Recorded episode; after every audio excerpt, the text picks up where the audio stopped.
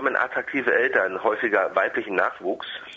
Es gibt tatsächlich eine Studie, die zu diesem Ergebnis kam. Der Wissenschaftler, der das publiziert hat, der heißt Satoshi Kanazawa, ist immerhin Professor an einer renommierten Hochschule der London School of Economics. Er hat 3000 Eltern untersucht und nach seiner Studie haben tatsächlich die attraktivsten von denen im Verhältnis ein paar Prozent mehr Mädchen bekommen als die anderen. Allerdings muss man auch sagen, diese Studie ist ziemlich umstritten. Es klingt ja auch ehrlich gesagt ein bisschen unseriös. Schönheit ist ja auch irgendwie ein bisschen subjektiv. Ja, wobei das ist nicht der springende Punkt bei der Kritik. Also für die These ist es eigentlich überhaupt nicht wichtig, ob die Eltern in einem irgendwie objektiven Sinn schön sind, sondern ob sie im Durchschnitt von anderen als attraktiv empfunden werden. Und das lässt sich natürlich schon testen. Das heißt, also attraktiv im Sinne dieser Studie ist, wer von anderen als attraktiv beurteilt wird.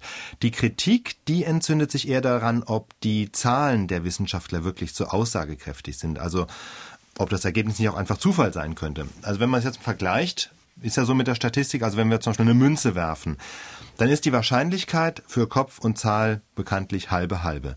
Heißt aber nicht zwangsläufig, wenn wir das jetzt wirklich in der Praxis tun und 100 Mal eine Münze werfen, dass wir dann genau 50 Mal Kopf werfen, sondern es kann auch sein, dass wir 55 Mal Kopf werfen und nur 45 Mal Zahl. Wäre auch normal. Wir würden uns also jetzt nicht Gedanken machen, ist jetzt die Münze irgendwie, ist irgendwas mit der Münze nicht in Ordnung.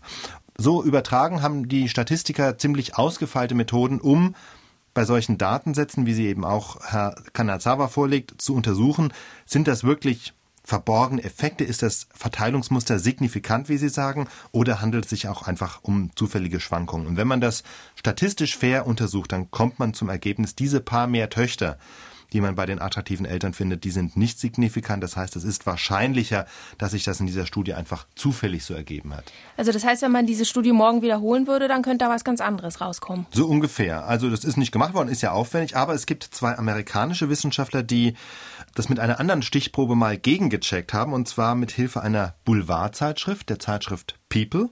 Die veröffentlicht jedes Jahr die Liste der angeblich 50 schönsten Menschen oder besser gesagt Promis.